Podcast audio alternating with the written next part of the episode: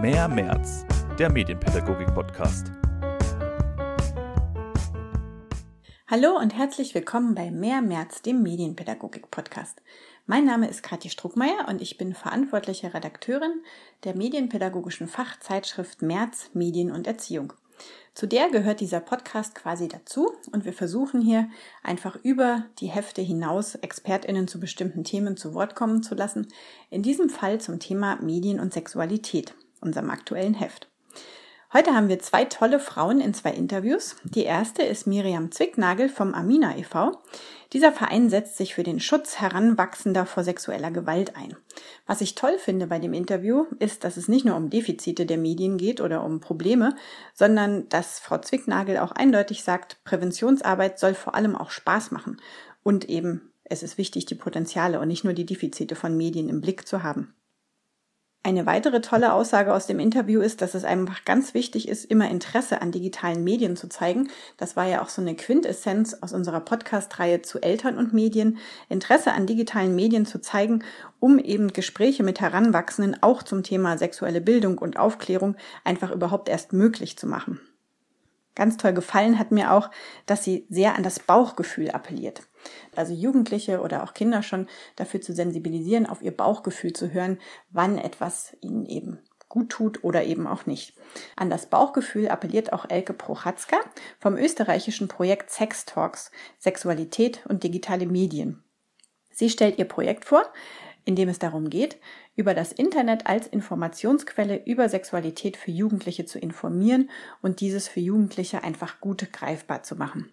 Das Ziel ist es, Heranwachsende mit Informationen dazu zu versorgen, was sie eigentlich von Geburt an spüren und was sie auch von Geburt an interessiert. Das finde ich auch eine tolle Aussage aus diesem Interview, dass es eben darum geht, das Potenzial, was Heranwachsende schon mitbringen, nämlich dieses Interesse und dieses Gespür für Sexualität einfach aufzugreifen, äh, mit ihnen gemeinsam drüber zu sprechen und eben dann auch zu kanalisieren in puncto digitale Medien. Beide Projekte sind wirklich interessant. Es lohnt sich, einen Blick drauf zu werfen. Ich wünsche euch jetzt viel Spaß beim Zuhören und bin gespannt, wie ihr die Folge findet. Schreibt uns gerne über Facebook, Instagram oder auch per Mail. Wir freuen uns über Rückmeldungen auch zu unserem Podcast und freuen uns natürlich auch, wenn ihr uns abonniert.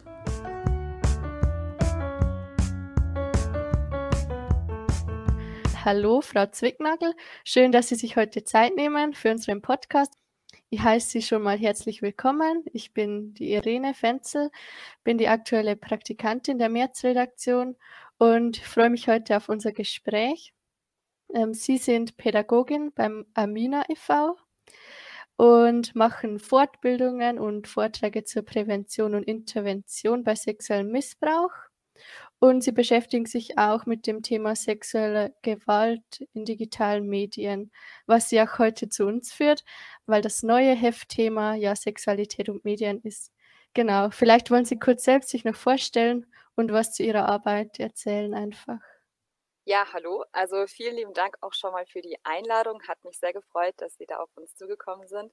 Ähm, Sie haben eigentlich schon die wichtigsten Punkte gesagt. Ich äh, bin Mitarbeiterin bei Amina, bin seit drei Jahren mit an Bord und bin vor allem in Kitas und Schulen unterwegs.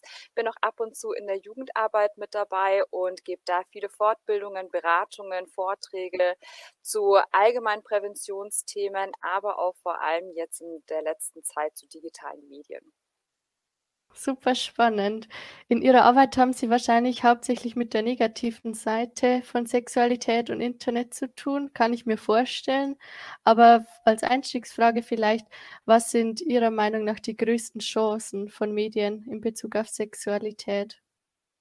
Ja, das meint man tatsächlich immer, dass wir vor allem immer mit den negativen Seiten zu tun hätten, aber eigentlich schauen wir immer vor allem auf die positiven, weil Präventionsarbeit einfach auch Spaß machen soll. Das heißt, wir schauen immer darauf, was sind wirklich gute Chancen, eben die Präventionsmöglichkeiten in digitalen Medien nochmal aufzeigen können und wie können wir aber am besten auch die Kids erreichen. Also unser Anliegen ist es eher nicht mit erhobenem Zeigefinger zu sagen, das darfst du nicht und das darfst du nicht, sondern eher Erwachsene dabei zu unterstützen, wie sie eben einen guten Zugang zu den Kids finden, damit sie nochmal eine gute Ansprechbarkeit zeigen können, wenn es mal zu sexuellen Grenzüberschreitungen kommen sollte. Und von daher ist es, glaube ich, erstmal auch wichtig, sich mal damit auseinanderzusetzen, was macht denn eigentlich nochmal dieses Digitale mit Jugendlichen? Und ich glaube, da ist es wichtig, die Medien erstmal nicht zu verteufeln, sondern auch darauf zu schauen, was für großartige Möglichkeiten haben denn Kids auch heutzutage mit digitalen Medien? Die können sich zum einen auch eine eigene Orientierung holen. Die können mal ausprobieren, was will ich denn eigentlich? Wie kann ich sein? Wie darf ich auch sein? Welche Möglichkeiten bietet mir auch das Netz selbst mitzugestalten? Welche unterschiedlichen Vorbilder habe ich beispielsweise auch durch Social Media? Welche unterschiedlichen Impulse bekomme ich auch?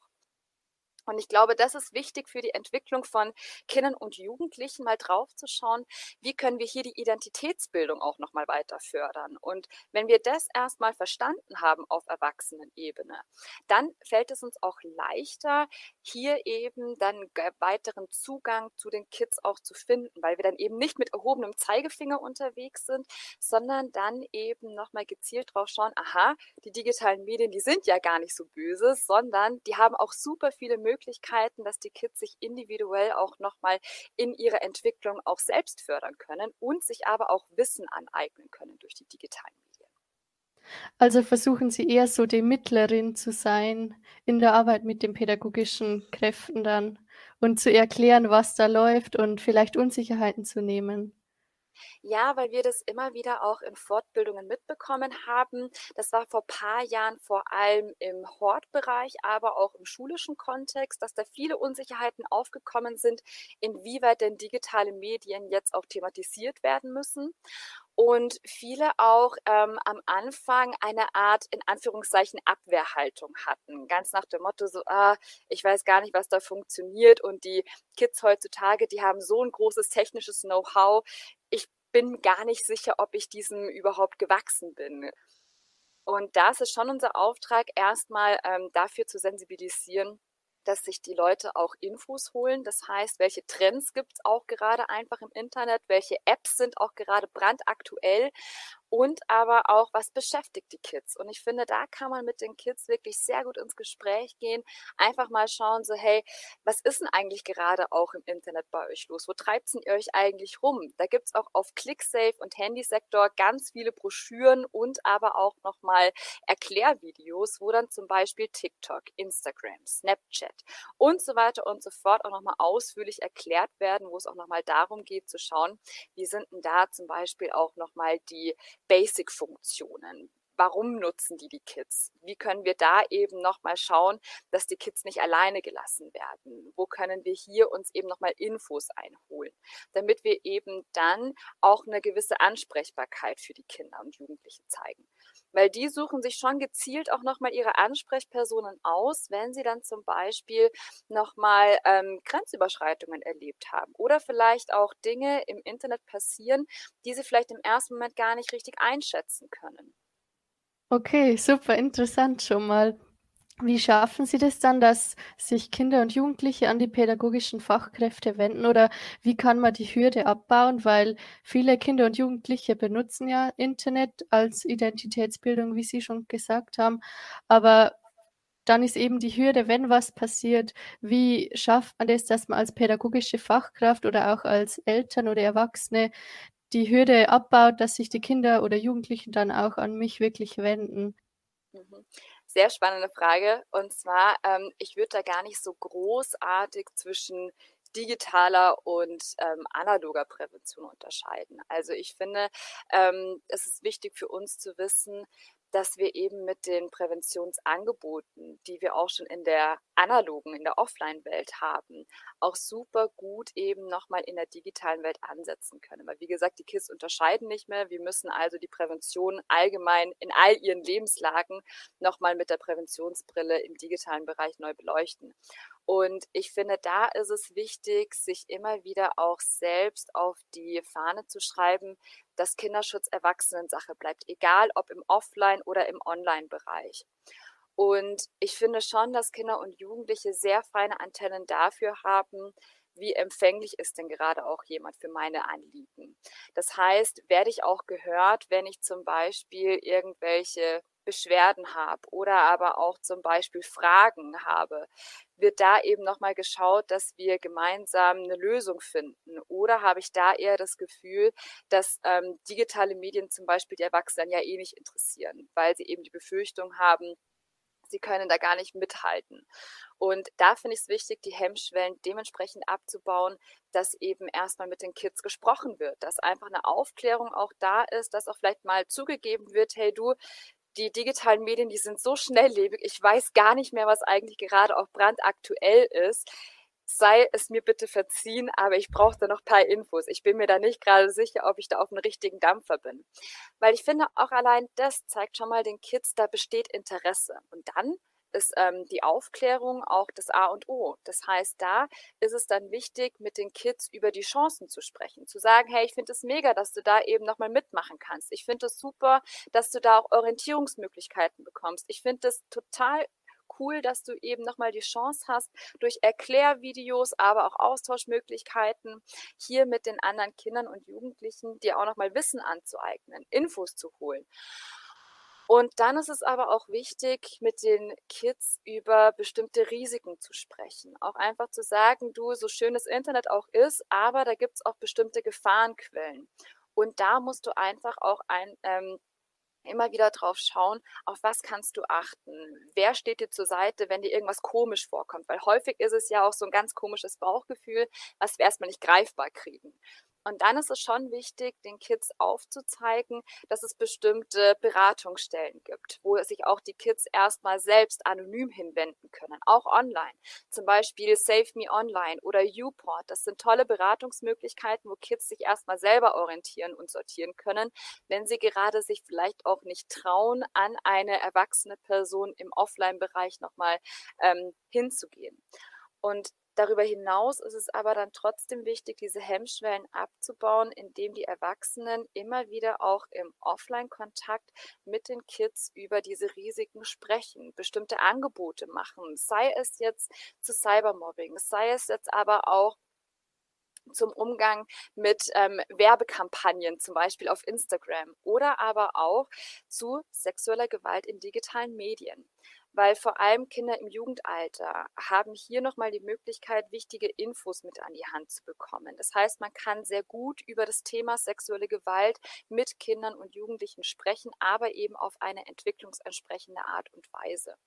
Und sobald ich diese Signale sende und eben auch meine Ansprechbarkeit zeige, baue ich automatisch doch die Hemmschwellen ab, weil die Kids merken, da ist jetzt jemand, der interessiert sich für mich und meine Belange und schaut eben nicht die ganze Zeit mit erhobenem Zeigefinger drauf und will mir irgendwelche Verbote aussprechen oder im schlimmsten Fall mir dann auch noch mal ähm, aufzeigen, dass ich ja selbst schuld wäre, weil wenn ich mich eben so im Internet präsentiere, dass ich mich ja dann nicht wundern brauche, wenn ich dann eben mit gewissen Risiken konfrontiert werde.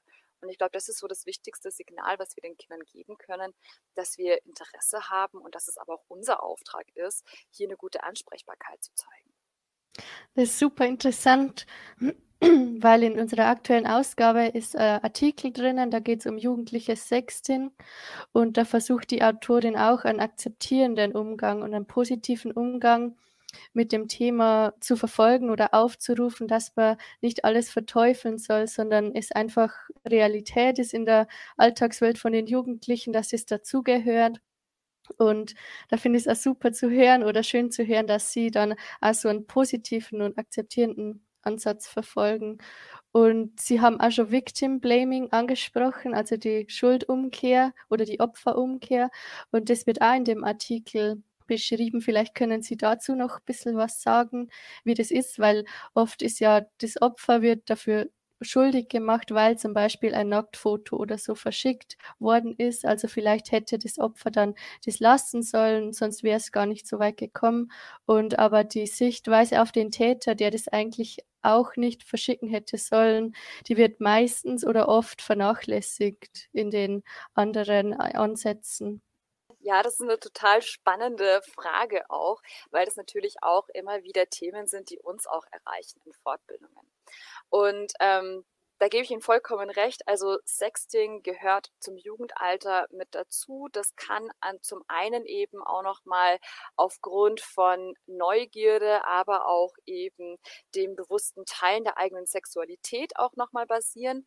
Ähm, häufig ist es ja vor allem auch in Liebes- oder Flirtbeziehungen oder wenn sich das auch gerade so anbahnt.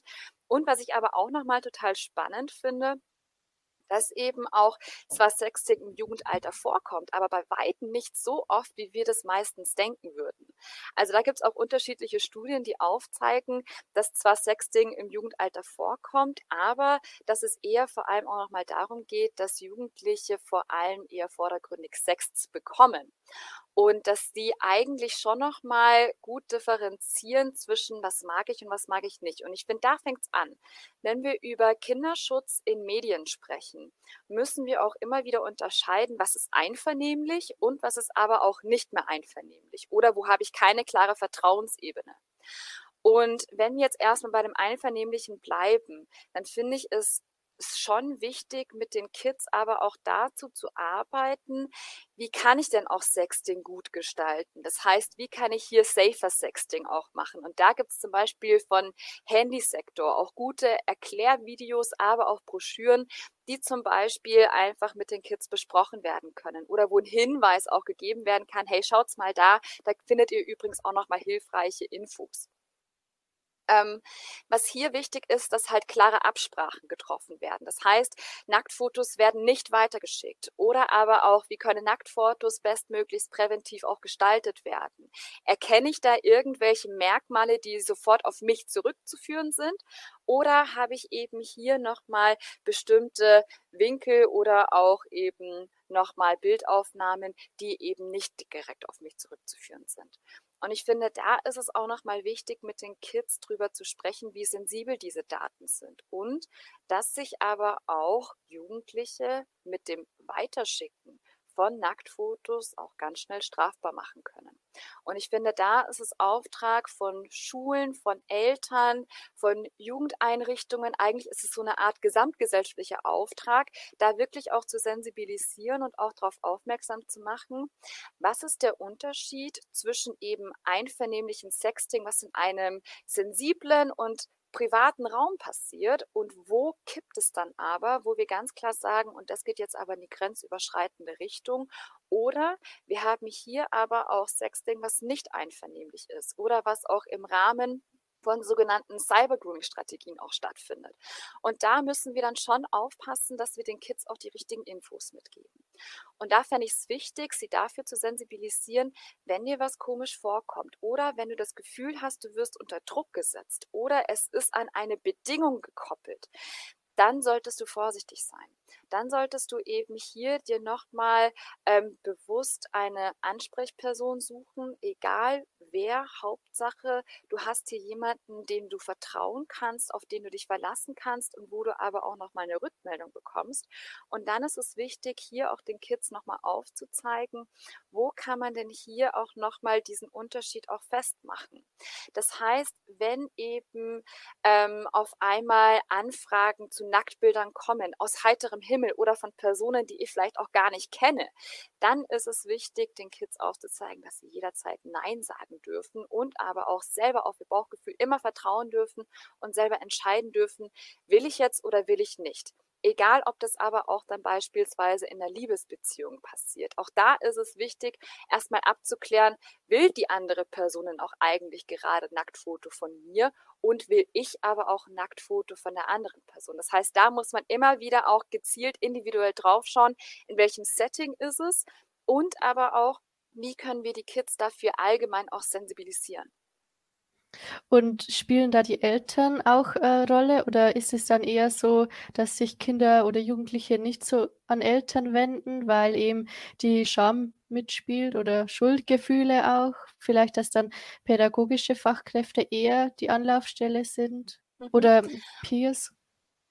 Ja, also vor allem beobachten wir eher die Aufdeckung unter Peers. Das heißt, je älter die Kids werden, vor allem im Jugendalter, sind es dann eher die besten Freundinnen oder die Freunde oder eben Peers, die dann nochmal vielleicht Ähnliches erleben oder vielleicht auf einer anderen Vertrauensebene nochmal unterwegs sind. Deswegen finde ich es auch so wichtig, dass Prävention auch gesamtgesellschaftlich gesehen hat. Ich finde es schwierig, immer die Verantwortung auf einzelne Zielgruppen draufzusetzen. Bei mir ist eher der ähm, Auftrag, nochmal ganz klar zu sagen, Hauptsache erwachsen, weil Kinderschutz ist und bleibt Erwachsenensache. Da kommen wir nicht drum rum. Da können wir auch nicht einfach den Peers sagen, und wenn übrigens das und das passiert, dann könnt ihr so und so reagieren, dann seid ihr dafür verantwortlich. Sondern unser Auftrag ist es, glaube ich, eher sowohl als Eltern, aber eben auch als pädagogische Fachkraft oder auch als Lehrkraft, erstmal dafür sensibel zu sein und aber auch den Kids immer wieder aufzeigen, wenn eine Situation passiert, mit der du gerade nicht klarkommst oder wo du vielleicht auch gar nicht genau weißt, wie fühlt sich das gerade an, weil du merkst, du verlierst gerade die Kontrolle darüber. Du weißt gerade nicht, wie soll ich es jetzt eigentlich finden? Ist es okay oder ist es nicht okay? Dann bin ich als erwachsene Person für dich da. Und da muss ich einfach die Infos haben, an wen kann ich mich denn wenden? Wo habe ich so ein gutes Vertrauensverhältnis, dass ich zwar vielleicht schambehaftet bin, aber trotzdem nicht das Gefühl habe, ich werde dafür verurteilt. Vor allem diese Sensibilität für Victim Blaming sollte vorhanden sein.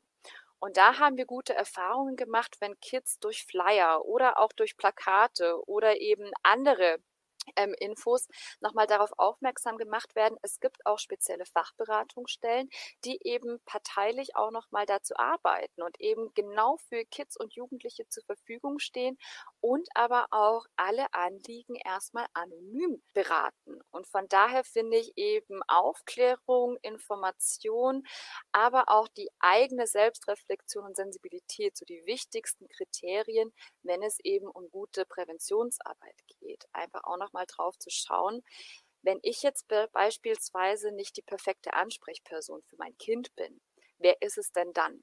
Und wie kann ich dem Kind unterschiedliche Ansprechpersonen aufzeigen, damit es erstmal weiß, du hast es recht, dich auch an jemanden anzuvertrauen.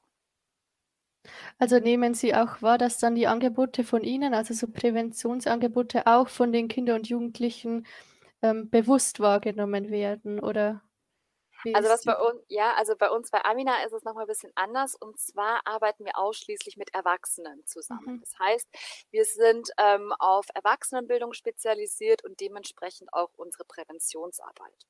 Wenn jetzt allerdings Kids oder Jugendliche bei uns anrufen würden, dann würden wir nicht einfach auflegen und sagen, nee, seid ihr an der falschen Stelle, sondern wir würden natürlich dann erstmal versuchen, mit denen gemeinsam zu schauen, und welche Fachberatungsstelle ist jetzt für dich genau die richtige.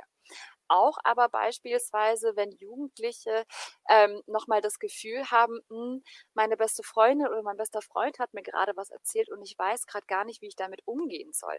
Auch die brauchen natürlich Unterstützung. Und deshalb ist es da auch wichtig, immer wieder aufzuzeigen, wenn du jetzt in Anführungszeichen ein Geheimnis mitbekommen hast von eben deinem Freundeskreis oder aber andere Aussagen. Du hast auch da immer das Recht, dir eine Unterstützung zu holen. Und da gibt es in München ganz tolle Fachberatungsstellen, aber eben auch ähm, nochmal auf bundesweiter Ebene, die hier auch immer wieder kontaktiert werden können, wo eben dann sich auch vor allem Kinder und Jugendliche anvertrauen können. Wenn jetzt beispielsweise aber Eltern oder Lehrkräfte oder andere erwachsene Fachkräfte nochmal Fragen zur Prävention oder digitale Medien haben, dann können die natürlich gerne bei uns eine telefonische ähm, Beratung sich einholen oder aber auch gezielt nochmal Fortbildungsangebote in Anspruch nehmen. Ja, super. Dann vielen Dank für die spannenden Einblicke in Ihre Arbeit und in die Arbeit von Amina e.V. Und ich hoffe, dass unsere HörerInnen es genauso spannend gefunden haben wie ich und wünsche Ihnen noch alles Gute. Vielen lieben Dank für die Einladung. Mir hat es total viel Spaß gemacht. Also ich hätte noch ganz viel weiter erzählen können. Mhm. Ähm, es ist einfach ein Thema, was, was total präsent ist und aber auch, wo wir einfach nicht auskommen. Also deswegen ja. ist Sensibilisierung, glaube ich, das A und O. Ja, finde ich auch. Super. Vielen Dank. Mehr März, der Medienpädagogik-Podcast. Die Medien prägen ja die Entwicklung von Körperlichkeit und Sexualität und das auch nicht erst seit Zeiten von den recht frei zugänglichen Bildern und Informationen über das Internet, sondern es gibt ja auch schon mediale Bilder und Diskurse über Sexualität seit jeher und Daraus nehmen Jugendliche auch schon immer ihre Anregungen und Orientierung für die eigene Entwicklung. Trotzdem ist Sexualität und Medien in den öffentlichen und pädagogischen Debatten noch häufig total negativ besetzt. Und im Mittelpunkt der Diskussionen stehen da ganz häufig die Risiken, die von den Medien ausgehen. Es wird viel über Pornosucht gesprochen, Pädophilie oder über Sexting. Aber viel zu selten wird darüber gesprochen, wie wichtig das Internet eigentlich als Informationsquelle für Jugendliche beim Thema Sexualität ist. Und hier setzt das Projekt meines heutigen Interviewgasts an.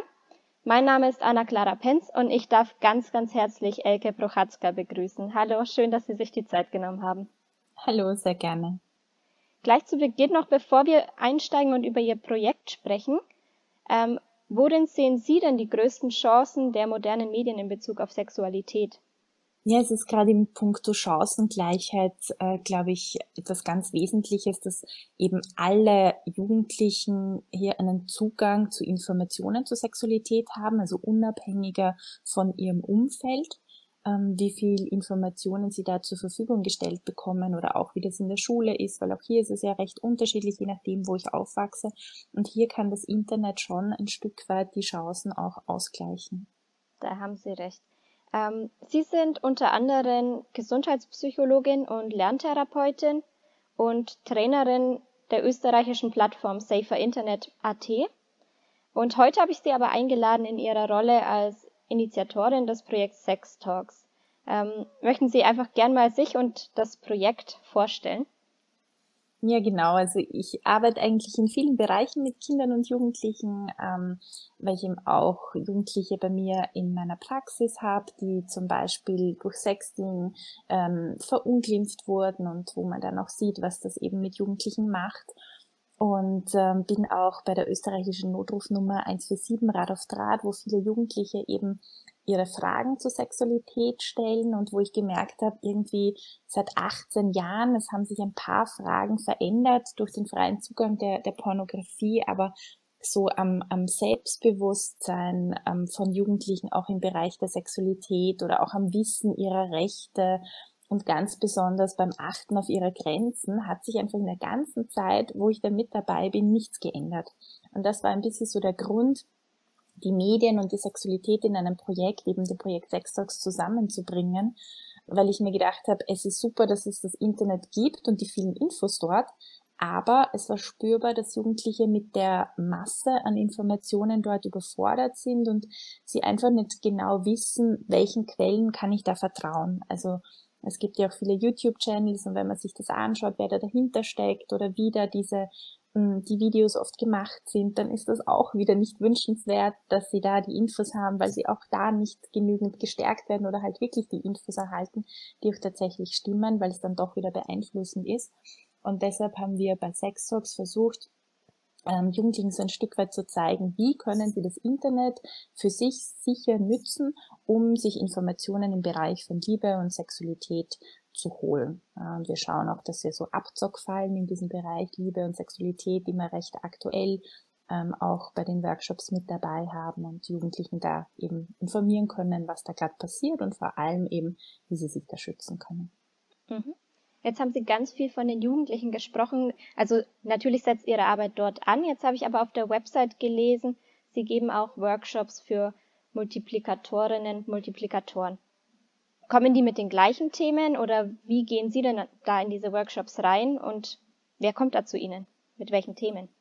Ähm, also wir arbeiten da wirklich eigentlich so mit allen Personen, die irgendwie dann auch wieder mit Jugendlichen arbeiten, also egal ob das Personen aus der außerschulischen Jugendarbeit sind oder auch Lehrkräfte, ähm, auch Personen, die selber im Verein zum Beispiel sexualpädagogische Workshops machen, die sich dann speziell auf dem Gebiet der Medien irgendwie weiterbilden wollen.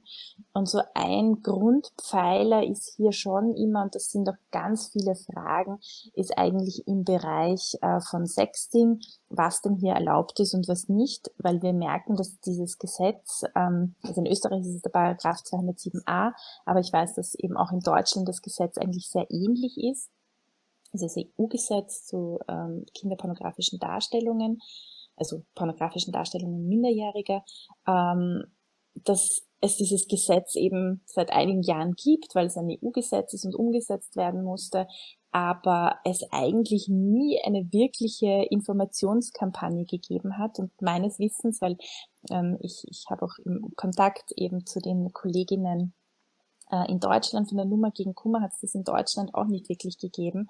Also dass sowohl Jugendliche ähm, als eben auch Erwachsene wissen, was ist da erlaubt, wenn Jugendliche sich zum Beispiel Nacktbilder schicken, was dürfen sie und wo machen sie sich aber klar strafbar. Und ähm, da sind diese Workshops, glaube ich, für Multiplikatorinnen auch so wichtig, weil wir können Jugendlichen erst dann wieder Handlungskompetenz zurückgeben, wenn sie überhaupt wissen, was darf ich und was darf ich nicht. So wie wenn ich in den Supermarkt gehe und ich weiß, wenn ich da mir was zu trinken kaufe und ich bezahle es nicht, dann kann ich da Probleme bekommen und ich entscheide, ich mache es oder ich mache es nicht. Und genau das braucht es eben auch im Bereich der Sexualität und hier in dem Bereich eben Sexualität und Medien. Und hier fehlt es ähm, meines Erachtens ganz stark. Und wir versuchen dieses Wissen da wirklich auch breit weiterzugeben. Und vor allem sehr praxisnah. Also, dass ich wirklich weiß, so, ich will jetzt dieses Foto schicken, darf ich das oder darf ich das nicht? Ja? Also, das ist uns immer ganz wichtig, so diese Praxisnähe und auch die Nähe zur Lebensrealität von, von Jugendlichen. Mhm. Also, also Risiken stehen ja ganz groß im Fokus und natürlich auch die Gefahren, die dann im Internet lauern. Aber ich finde auch super schön auf eurer Website, auf die ich jetzt später auch nochmal zu sprechen komme, weil ich die wirklich richtig schön finde. Da finde ich das Zitat so toll. Je mehr Wissen Jugendliche über reale Sexualität haben, je mehr Informationen sie zu Darstellungen in den Medien erhalten und je positiver der Zugang zu ihrem eigenen Körper ist, umso besser können Jugendliche pornografische Darstellungen richtig einschätzen. Ich finde das Zitat so toll, weil das könnte wirklich so wörtlich eins zu eins gerade in unserer nächsten Märzausgabe zur Sexualität und Medien stehen, weil wir eben versuchen, diese positiven Aspekte auch hervorzuheben. Also das Internet ist ja eine super Quelle, um irgendwie auch sich selbst zu entdecken oder sich Identifikation zu schaffen oder sich zu informieren. Und ähm, da finde ich super diesen, diesen anderen Aspekt bei euch auf der Seite, dass ihr eben da auch die positiven Aspekte reinbringt. Und da eben dann auch schön ja, aufzeigt, das dass es eben Chancen gibt, Genau, das ist uns auch ganz wichtig. Also gerade bei den Multiplikatorinnen-Workshops zum Beispiel am Anfang schauen wir immer so, was ist in der Gruppe da, also was für Chancen werden gesehen ähm, im Internet im Bereich der Sexualität und was für Risiken werden da gesehen und um da auch so ein bisschen mit einer Diskussion auch zu starten und unterschiedliche Blickwinkel hineinzubringen. Ich glaube, das ist das Wichtige, weil oft ist in der Diskussion so eher das Gefühl, man muss jetzt alles verbieten und man muss überall Filter einbauen und da wird aber vernachlässigt, dass Jugendliche ja, also man muss sich damit beschäftigen, warum gehen die überhaupt ins Internet, um sich Infos zu holen. Und ich kann da vielleicht so ein Beispiel erzählen. Ich hatte mal eine, eine Mutter kontaktiert in der Nacht und ähm, also sie war Mutter von einer äh, Tochter in der Volksschule und ähm, die Mutter hat gesagt, sie ist halt ziemlich verzweifelt, weil die Tochter hat sich eben ihr Handy ausgeborgt, das Handy der Mutter und hat ähm, war dann auf Pornoseiten. Und obwohl die Tochter ein eigenes Handy hat, hat sie das eben nicht dem eigenen Handy, sondern eben am Handy der Mutter gemacht. Und dann habe ich ihr so ein bisschen Tipps gegeben, wie sie vielleicht jetzt ein Gespräch mit ihr führen kann. Und da war halt so das Wesentliche, dass ich gesagt habe, sie soll einfach mal fragen, warum sie da hingegangen ist und, und halt auch, wie sie damit gegangen ist. Und was sich da rausgestellt hat, war folgendes. In der Volksschule haben sich die Kinder gefragt, was, wie machen denn Erwachsene Sex? Und es hatte keiner eine Antwort drauf, nur ein Kind hat gesagt, ich glaube, ich habe da mal gehört, wenn man Sex in Google eingibt, dann kann man sich das anschauen.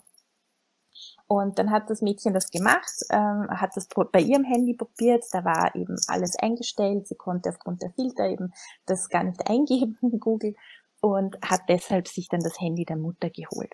Und da sehen wir auch so dieses, warum gehen denn Kinder vielleicht überhaupt mal ins Internet, um sich zu informieren.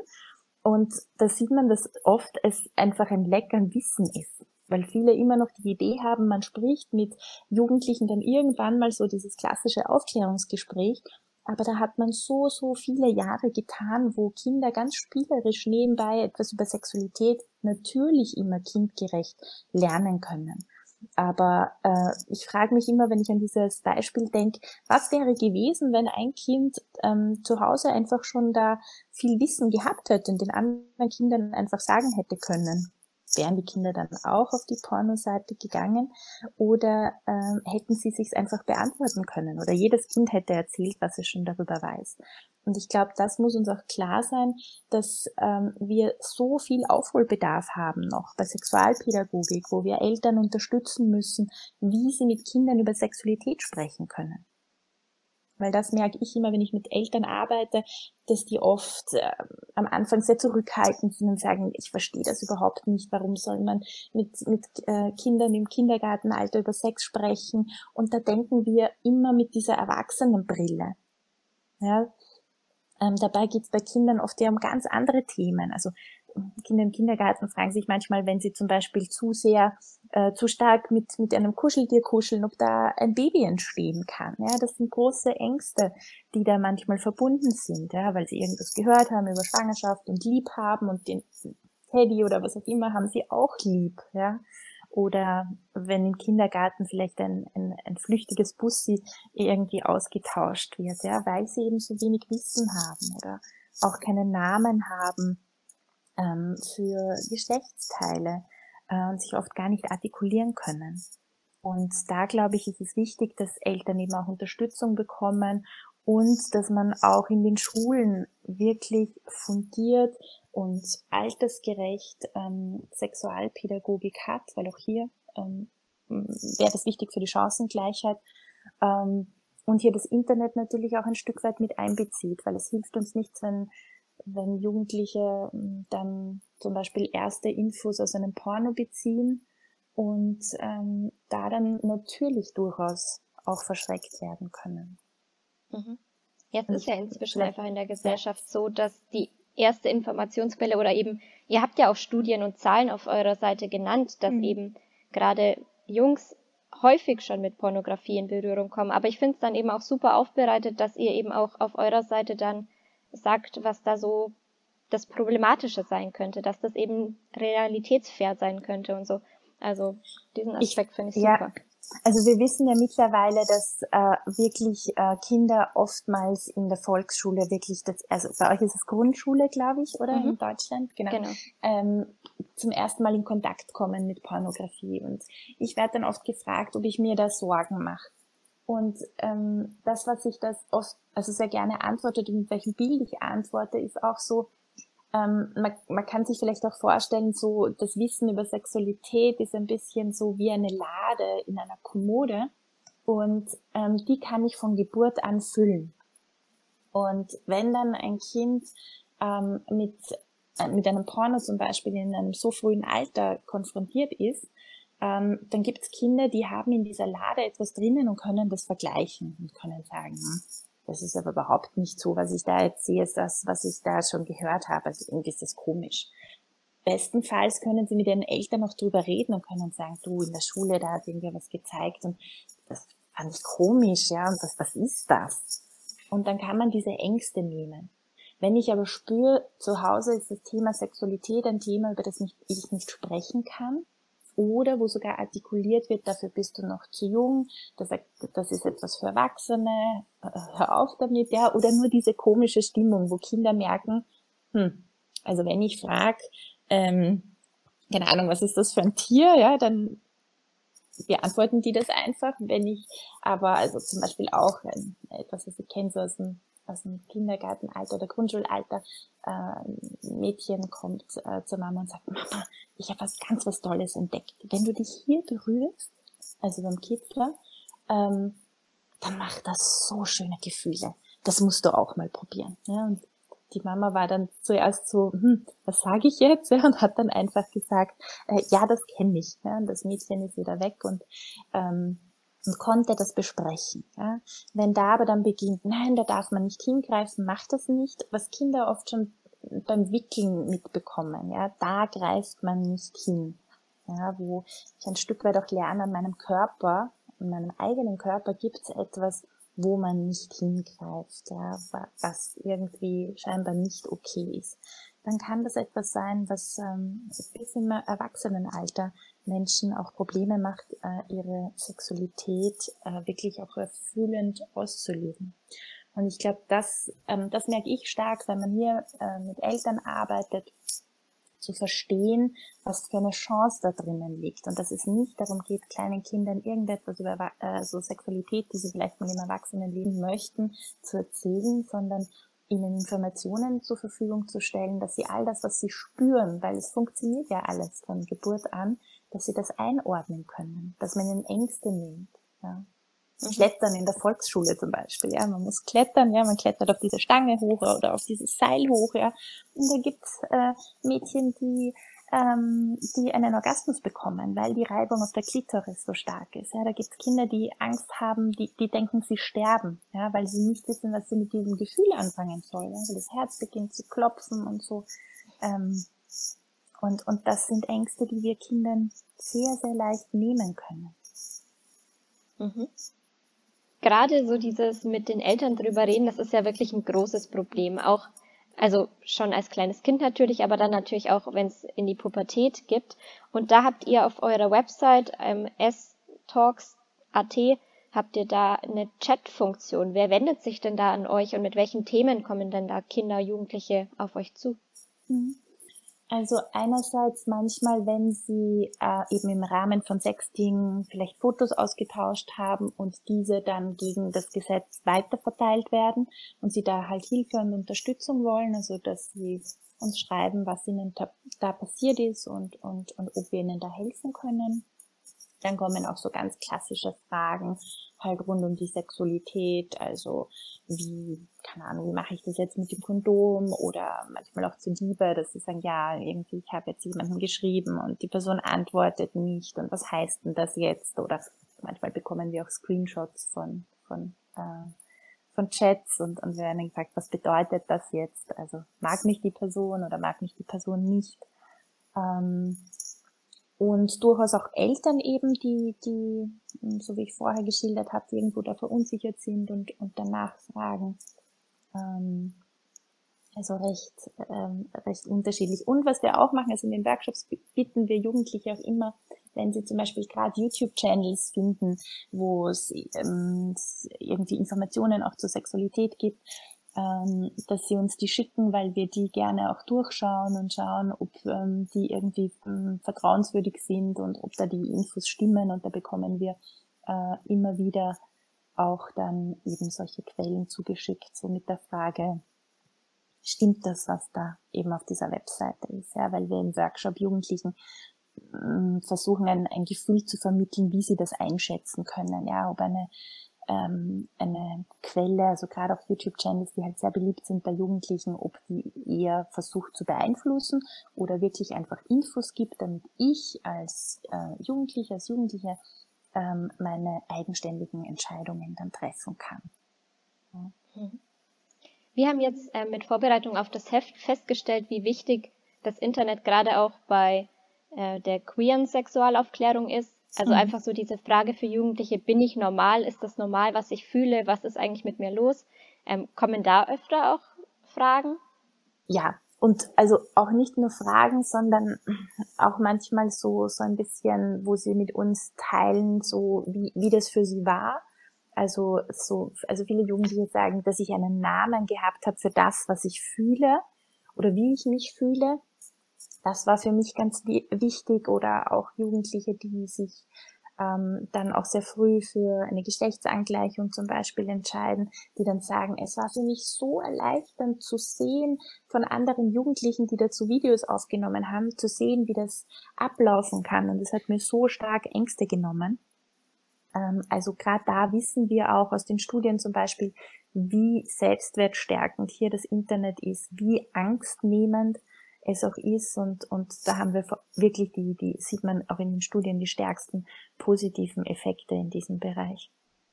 Ja, da sieht man echt, dass Medien da auch ein wahnsinniges Potenzial haben, eben auch Jugendlichen aus Ängsten rauszuhelfen.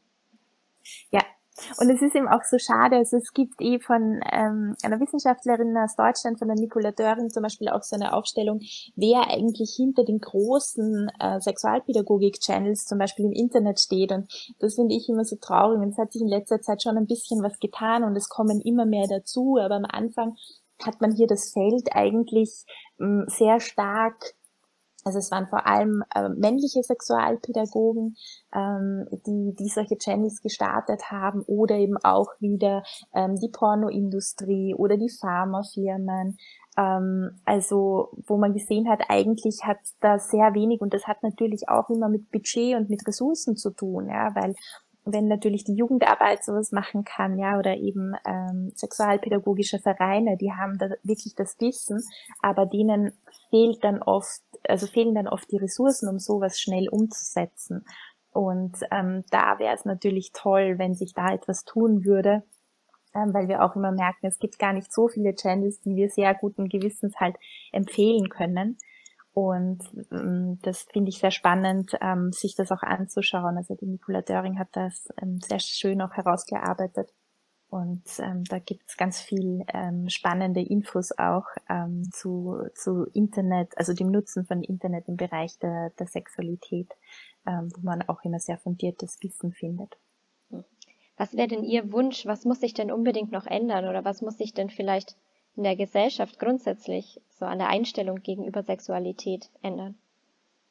Ja, also das, das, mein größter Wunsch wäre, dass ähm, alle Jugendlichen, ähm, generell ähm, alle Menschen so aufwachsen, dass sie im Endeffekt sich selber annehmen können, so wie sie sind und auch ihre sexuellen Bedürfnisse und dass sie sich vor allem trauen, ähm, ganz klar zu sagen, wenn sie etwas nicht wollen und sich trauen, auf ähm, ihr Gefühl zu hören. Weil das ist etwas, wo wir weit entfernt sind, meiner Erfahrung nach, und es ist etwas, was mich immer wieder auch nach den vielen Jahren sehr betroffen macht.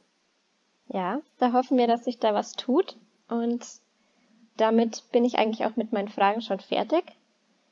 Fand's super spannend. Also finde auch das Projekt super spannend und auf jeden Fall die Seite auch richtig mhm. schön aufgemacht. Also da ähm, lade ich auch jeden dazu ein, dass man eben diese Seite s-talks.at sich mal anschaut, einfach mal durchklickt. Und ich sage herzliches Dankeschön und es hat mich sehr gefreut.